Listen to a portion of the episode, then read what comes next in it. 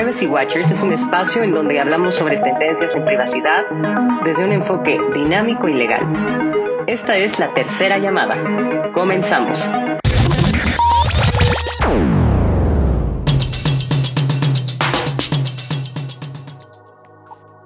El día de hoy tenemos una invitada de lujo, a quien además admiro y quiero muchísimo. Ella es Stephanie Ábalos y es abogada con doble maestría en Derecho y Tecnología en México y en España. Tiene experiencia en el sector del entretenimiento en México y Colombia y nos va a compartir un tema muy interesante que es el uso de imagen en las escuelas. Stephanie, bienvenida. Muchas gracias por la invitación, Das. Oye, Estef, pues empieza a contarnos eh, a grandes rasgos qué es el tema del derecho de imagen, porque a veces se confunde, se confunde con el derecho de privacidad, pero ¿cómo los, cómo los dividirías tú? Pues bueno, primero es normal que haya confusión, es un área relativamente nueva en el derecho en México, eh, la verdad que nosotros hemos llegado tarde Hemos llegado tarde porque, bueno, eh, nosotros estábamos acostumbrados a, pues sí, eh, poca pluralidad, poco acceso a la, libertad de expresión. ¿Y qué sucede? Bueno, pues que en la medida en la que se van abriendo nuestros derechos, empieza a haber ciertas eh, controversias, ¿no? Entre ellas, bueno, pues está precisamente el derecho a la imagen, el derecho al buen nombre, esto, es, esto que también nosotros oímos mucho, el daño moral en el argot cotidiano. Y bueno, básicamente, ¿qué es el derecho a la imagen? Todavía no está tan, tan definido en la ley de manera específica, ¿no? A manera doctrinal y a manera de jurisprudencia, pues encontramos que son los rasgos físicos que tiene una persona es, y eso incluye la voz, eh, nosotros sabemos, a veces piensa uno, la imagen de una persona pues puede ser aquello que está proyectando, no, necesariamente eh, los rasgos que tiene, sino qué imagen doy, si soy una buena persona, si soy una persona prudente, o todo lo contrario, es una persona extrovertida, irreverente. Pero bueno, la ley no ha llegado o, las discusiones jurídicas aún no llegan a analizar precisamente esos alcances de la imagen. Hoy tenemos una definición muy, muy básica solamente eh, la parte física y la, y la voz. ¿Por qué es diferente? ¿Por qué suena interesante respecto a los datos? Bueno, pues antes de que tuviéramos la reforma de datos personales en 2013, eh, nosotros estábamos habituados a la imagen solamente desde el punto de vista de, eh, del entretenimiento, de los políticos, no así de la persona de a pie, la persona tradicional, ¿no? la persona que no tiene una vida pública masiva. Sin embargo, ahora que, traemos a la legislación los datos personales, nos damos cuenta que también la imagen es un dato personal. Y es ahí donde encontramos que hay derechos que se están empezando a mezclar, ¿no? Por eso es normal encontrar una, confusión. Por ejemplo, los abogados que tienen formación en propiedad intelectual, pues asocian a la imagen a un artículo que había, que quizá en la ley autoral. Pero los abogados o las personas que tienen cierta eh, conciencia o cierto conocimiento en datos personales, pues lo asocian como tal, como un dato personal, algo que te hace identificable, ¿no? Y si nos vamos desde el punto de vista de un civilista, pues es un derecho personalísimo, es algo que nosotros no quitamos de nuestra parte física, así como nosotros tenemos un nombre y incluso para hacer modificaciones hay todo un proceso dentro del registro civil que estamos viendo ahora con las personas transgénero, bueno, pues el derecho a la imagen también es un, es un, derecho personalísimo que yo no me puedo desincorporar. No es algo que yo renuncie. Y si lo vemos desde el punto de vista de los abogados mercantil, del área mercantil o comercial, pues tenemos eh, pues el derecho a la imagen como un tema de explotación comercial en el que yo puedo anunciar un, un perfume o algún producto y se me va a asociar. Entonces tenemos un mismo elemento objetivo que es los aspectos físicos, los rasgos físicos de una persona abordados desde distintas vertientes del derecho. ¿Para qué sirve conocer todo esto? Pues para saber que tenemos obligaciones en todo eso, ¿no? Entender que es un patrimonio, que es un valor que tienen las personas, que es un derecho, que es algo que tenemos que cuidar. Eh, hoy, hoy cada vez entendemos más que derechos como la dignidad humana, como la libertad de expresión, como la igualdad, incluso el derecho a la vida, no son derechos que son abiertos, que no van a tener un límite. Siempre va a haber, va a haber el límite de, derechos de terceros o derechos de interés público o nacionales o que sean de, importancia para toda la población, ¿no?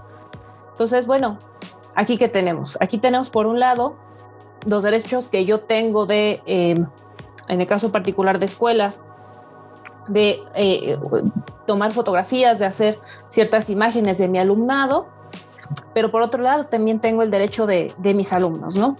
Y esta situación se agrava todavía un poco más o es todavía un poco más especial cuando nosotros hablamos de menores de edad.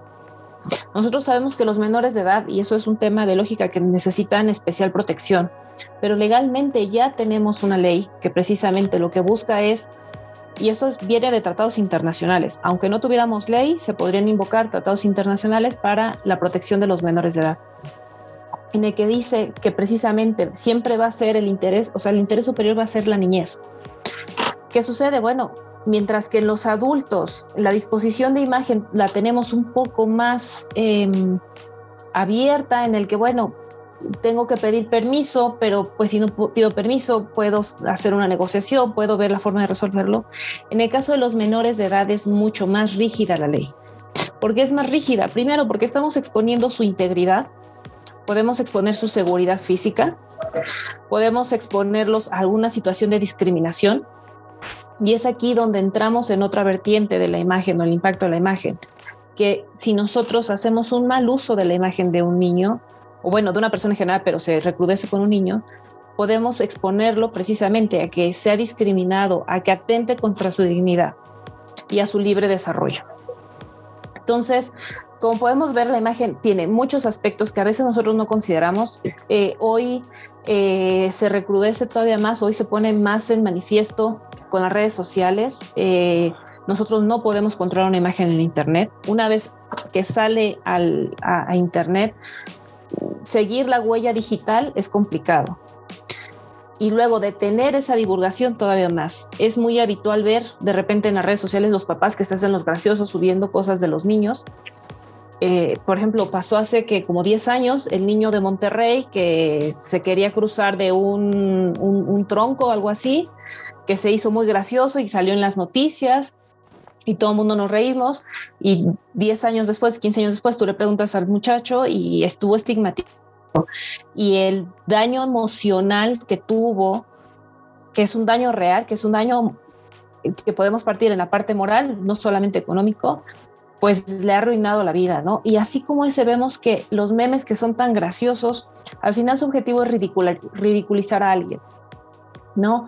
¿Y qué sucede? Bueno, cuando nosotros lo compartimos podemos ser cómplices, pero peor aún cuando nosotros lo generamos, ¿no? Eh, cuando lo compartimos podemos alegar un poco más el tema de responsabilidad. Pero en el caso de, de nosotros generarlo, bueno, es inevitable el tema de la responsabilidad. ¿Qué sucede si nosotros como institución educativa no hacemos nada al respecto, ¿no? Porque, bueno, eh, uno no puede controlar del todo a los alumnos, al final volvemos a lo mismo, ellos tienen su propia libertad de expresión, tienen sus propias actividades, eh, fuera de la escuela pues también no es tan sencillo controlarlos. Pero ¿qué sucede si llega un, si, si, yo como institución me he enterado que ha habido alguna eh, pues si algo, se ha ridiculizado a algún compañero, se le ha expuesto, se ha vulnerado, porque también hay que entender que la, la, imagen, aunque son los rasgos físicos que damos a la sociedad, hay una parte relacionada a nuestro derecho de intimidad, a nuestro derecho de la vida privada. No es lo mismo yo la exposición que tengo en un colegio a un grupo de 30 alumnos a ser una estrella de una telenovela en la que pues me conoce todo el país, ¿no? Eh, la preparación psicológica o la afectación psicológica que tiene exponerse de manera masiva a alguien que no se dedica a eso, que no está acostumbrado a eso, pues es mucho mayor a una figura pública. Entonces, si nosotros como institución educativa, como profesores, como eh, padres en algunas ocasiones, sobre todo cuando son asociaciones, sabemos que algo está sucediendo y no hacemos nada, se nos puede incluso eh, pues sí, se les puede asumir un, nivel de responsabilidad civil o incluso penal. Porque, ¿qué sucede? Bueno, ahorita estamos hablando de un tema de memes en el que ridiculizas, pero podemos llevarnos a una situación más extrema. ¿Qué sucede si estamos hablando de eh, imágenes o, llamadas privadas en el que estés hablando de una situación de índole sexual?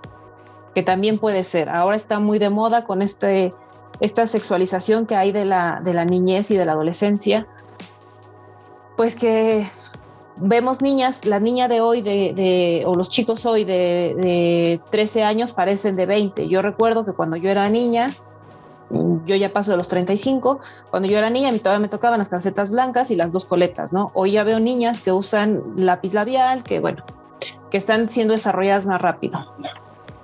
En, ese, en esa sinergia que está sucediendo, y aquí nosotros tenemos que aceptar la realidad, y ver qué es lo que está sucediendo, no podemos negarla.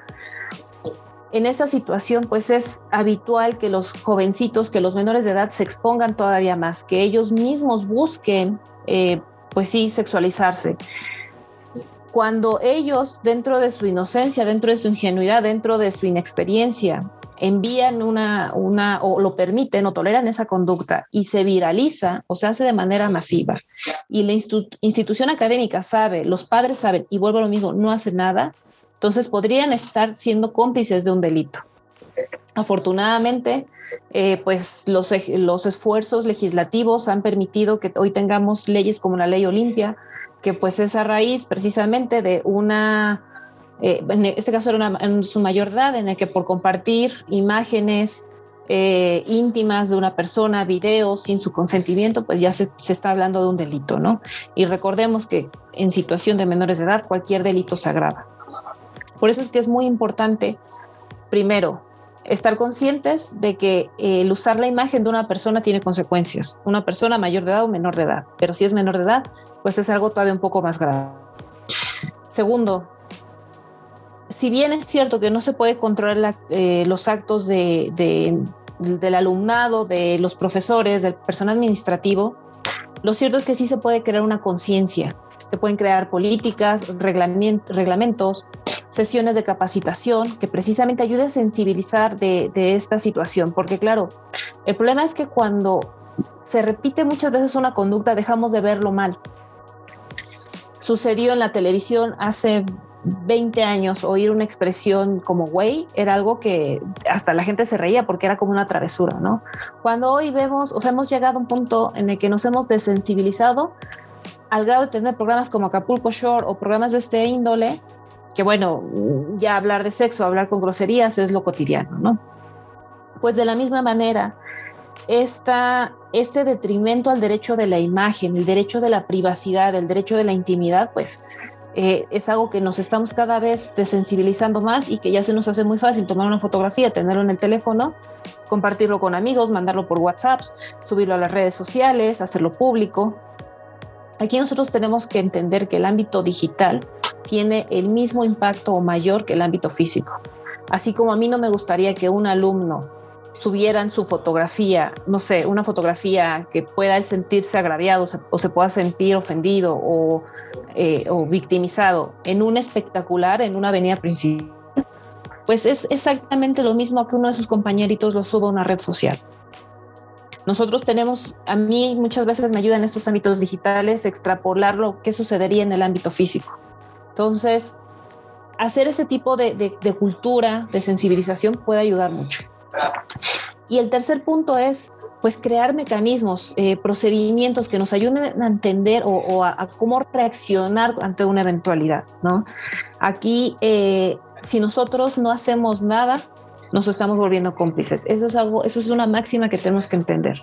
Y que en ese, y además, en, tratándose de instituciones educativas, que su objetivo que su fin social, no solamente desde el punto de vista jurídico en su acta constitutiva, sino como, como una parte importante de nuestra sociedad, tiene la obligación de cuidar el bienestar de su alumnado. Si son, vuelvo a lo mismo, hago mucho énfasis en, en especial atención si son mayores de, si son menores de edad. ¿Por qué? Porque son los más vulnerables. Y cualquier situación que tenga que ver con un menor de edad va a ser, o sea, va a tener la tendencia de protegerlo por encima de los intereses económicos o institucionales de la escuela. Entonces, básicamente es eso. Eh, insisto, la imagen es algo muy complejo, eh, tenemos muchas aristas. Aquí, ¿qué es lo importante? Bueno, ah, y también pues, se, me, se me olvidaba, tener autorizaciones, ¿no? Eh, nosotros como institución tenemos que tener la garantía o la seguridad de que los padres, que es súper importante, los dos padres, eh, hayan autorizado que nosotros hagamos uso de su imagen.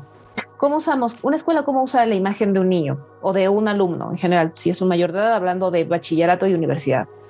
¿Cómo usa? Lo usa muy fácil. A veces ni, cuenta nos damos cuánto lo usamos.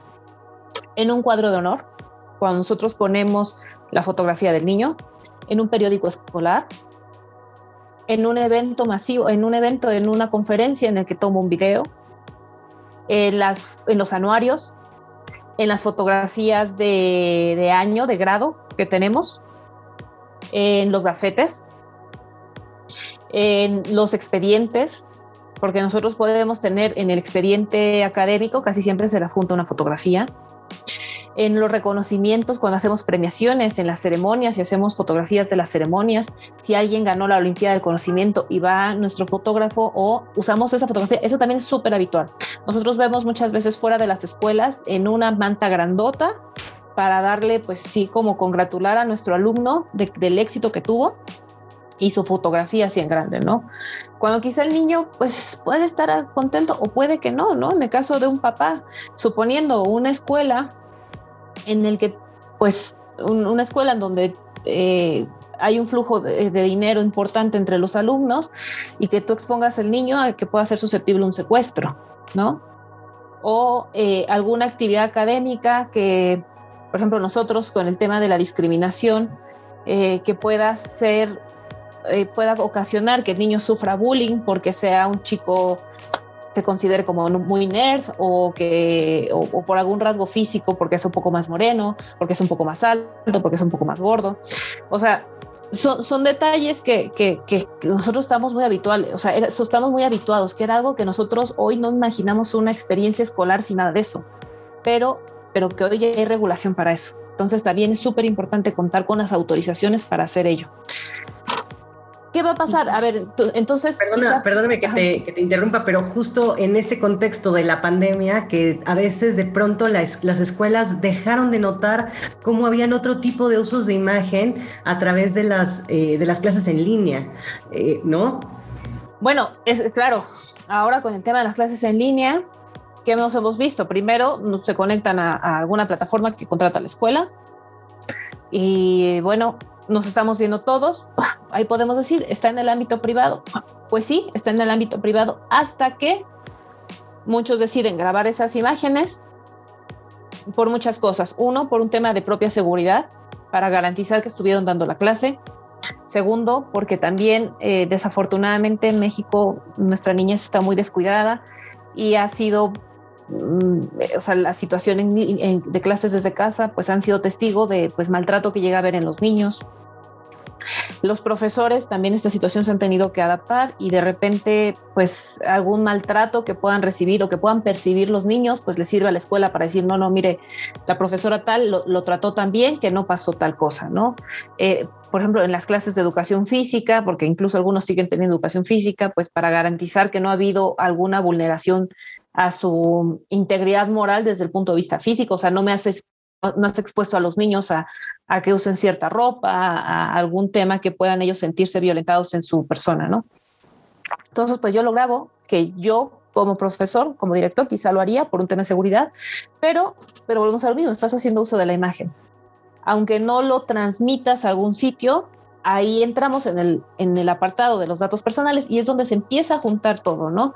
Vemos cómo la imagen de un niño se puede usar para varias cosas. Primero, cuando yo grabo las, las clases, estoy, aunque yo no los suba a ningún sitio, aunque yo lo tenga guardado en mi computadora, yo ya estoy disponiendo, estoy haciendo un tratamiento de ese dato personal, de la imagen del niño. Luego, cuando yo esa imagen del niño lo pongo afuera de la escuela para darle un premio, para felicitarlo porque lo hizo muy bien, en realidad estoy haciendo un acto de publicidad para la escuela, no nos hagamos. Entonces, estoy usando comercialmente la imagen del niño, ¿no? Y vemos cómo muchas de las actividades normales o cotidianas de una escuela, que es, puede pasar también en una oficina, poco a poco, eh, pues sí, estamos infiriendo en derechos que tenemos que cuidar, ¿no? Otro tema, ahora que ya empiezan a regresar los niños a clase, pues si tenemos o sea, videovigilancia, que también eso es algo muy habitual por seguridad del colegio, por seguridad de los niños, pues también estamos haciendo ahí uso de la imagen del niño, ¿no? Ya sea como dato personal o como imagen per se, ¿no? Entonces, eh, ¿qué, ¿qué sucede? Pues que simplemente tenemos que estar conscientes de lo que estamos haciendo. ¿Qué quiere decir? ¿Que no podemos hacer nada? No, sí lo podemos hacer, solamente con las autorizaciones. Que cada vez que yo haga uso de la imagen del niño tengo que pedir autorización, No necesariamente. Si nosotros desde el inicio tenemos un documento eficaz que nos ayuda a cubrir cualquier uso que vayamos a hacer, con que en la inscripción nosotros lo pongamos, con que nosotros en los reglamentos de la escuela, que eh, consideremos que sí está permitido y que no, tanto para alumnos como para personal administrativo, como para profesores. Si nosotros tenemos un procedimiento, una política para atender situaciones eh, de conflicto, pues está más que cubierto nuestro colegio. Sobre todo porque aquí, aquí todo el mundo, porque eso es algo típico que dice mucha gente, pero es que tal colegio lo hace, es que siempre lo hemos hecho así. Y que nosotros siempre lo hayamos hecho así, y que otras personas lo hagan, no quiere decir que no nos va a pasar nada malo. Y aquí el asunto es que nosotros, si nos exponemos por cosas aparte que administrativamente se pueden resolver muy fácil, incluso desde el inicio creando todo un esquema, el problema es que cuando nos llega a suceder, nos sucede y nos sucede fuerte. Podemos tener la mala fortuna de que nos encontremos con un padre de familia complicado. Puede ser que alguno de los chicos haga algo viral y estemos en el ojo del huracán. Puede ser que alguna de los profesores eh, que no esté de acuerdo con la institución, pues pueda hacer algo de mala fe con relación a esto. Y, bueno, y en el último de los casos es simplemente dar cumplimiento a la ley. Que aquí, si nosotros como instituciones educativas tenemos la encomienda social de formar buenos ciudadanos, pues precisamente nosotros somos los que tenemos que comenzar con hacer bien las cosas y sobre todo que es algo que económicamente no es gravoso, administrativamente tampoco, porque insisto, cuando se hace el papeleo de inscripción, ahí se puede resolver todo esto. Entonces, aquí creo que creo que la reflexión importante o lo principal que me gustaría que se quedara las personas que estén oyendo, tanto escuelas como profesores, como padres de familia, es entender que cada vez está siendo más complejo la mezcla del ámbito físico con el ámbito digital cada vez estamos más expuestos, somos más vulnerables, nuestros hijos, nuestros, nuestros sobrinos están expuestos y que qué mejor que nosotros saber cuáles son nuestros derechos, cuidar a nuestro alumnado precisamente respecto a esos derechos y todo esto en aras de una conciencia para tener una cultura de mayor respeto entre nosotros muchísimas gracias por este recorrido que nos has dado, nos has, nos has llevado por las definiciones, nos has llevado por distintas ramas del derecho y cómo, cómo, se conjugan en la protección del derecho de imagen desde distintos frentes. Nos has evidenciado los riesgos a los que se exponen las escuelas, los padres de familia y los propios menores o estudiantes que pues a veces no tienen el cuidado o la diligencia de medir bajo qué condiciones se debe o no compartir eh, la imagen. Y pues dinos en dónde te podemos seguir, en dónde te puede seguir nuestra audiencia. Pues bueno, básicamente cualquier duda, cualquier situación, cualquier, eh, pues sí, eh, comentario que quieran hacer, estoy abierta, sobre todo en mi correo electrónico, en esa parte sí soy como más de vieja escuela. Entonces, mi correo electrónico es mi nombre, eh, stepanie.avalos, avalos con v, 85, arroba gmail o gmail.com. Perfecto, entonces Stephanie con PH eh, y eh, al final eh, punto avalos85 arroba gmail.com. Steph, ha sido un verdadero honor tenerte aquí, sobre todo porque has pasado por, em, digamos, grandes experiencias en el entretenimiento y el uso de imagen y todo lo que implica el descuido de obtener una autorización. Y, ya para, para, dejarte ir, solo, solo tal vez aclarar a la audiencia que hay veces, hay contratos que te dicen, me cedes tu derecho de imagen, cosa que es del todo incorrecta, ¿no? Entonces ese sería un buen mito que podríamos romper el día de hoy porque, como lo decía, desde un principio, el derecho a imagen es un derecho personalísimo que no se transfiere, es tuyo eh, y solamente se puede autorizar el uso. No, y es que ese es el, principal problema, que hay muchos mitos en cuanto a la imagen. Primero, se cree que es solamente de los artistas, es solamente de los políticos, de los futbolistas.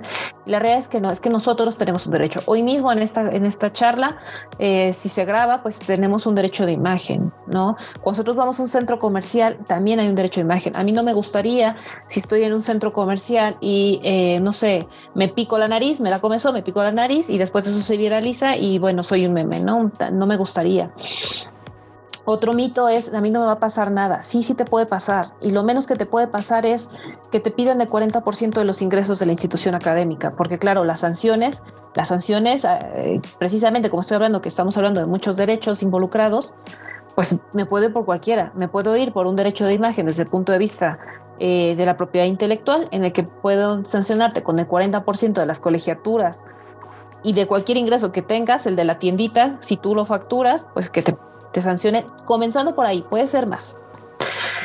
Si me voy por el tema de datos personales, pues me puede caer una multa del INAI. Si me voy por un vía, una vía civil, puedo iniciar un procedimiento en el que te, te adjudiquen una responsabilidad dependiendo de la ubicación, porque claro, eh, desde el punto de vista civil, desde este derecho personalísimo, pues nos vamos a eh, legislaciones locales, va a depender del estado en el que se encuentra la institución, pero puede ser desde una sanción de 25 mil pesos, que no es gran cosa, hasta una sanción eh, pues en el que se pruebe un derecho moral, eh, incluso se puede hablar de temas de discriminación, eh, que bueno, me salga en varios cientos de miles de pesos, ¿no? Si me voy por un tema de discriminación con la CONAPRED, pues puede haber incluso hasta una clausura del inmueble, o el más grave, que no es el tema económico, que me pueda hacer partícipe de un delito y entonces puede ir acá en una situación de cárcel el director, el representante legal de la asociación o de la sociedad de la, escuela, eh, el profesor, un profesor que esté involucrado y sobre todo por una situación de una mala práctica una mala práctica y la ausencia de un documento firmado, ¿no? Entonces, a eso voy, son varios mitos que que poco a poco pues la realidad nos está haciendo entender que, no, o sea, que esto no, va a seguir como estábamos acostumbrados, ¿no? Eh, que, que yo no lo veo mal porque al final es precisamente para garantizar la seguridad de todos nosotros. Exacto.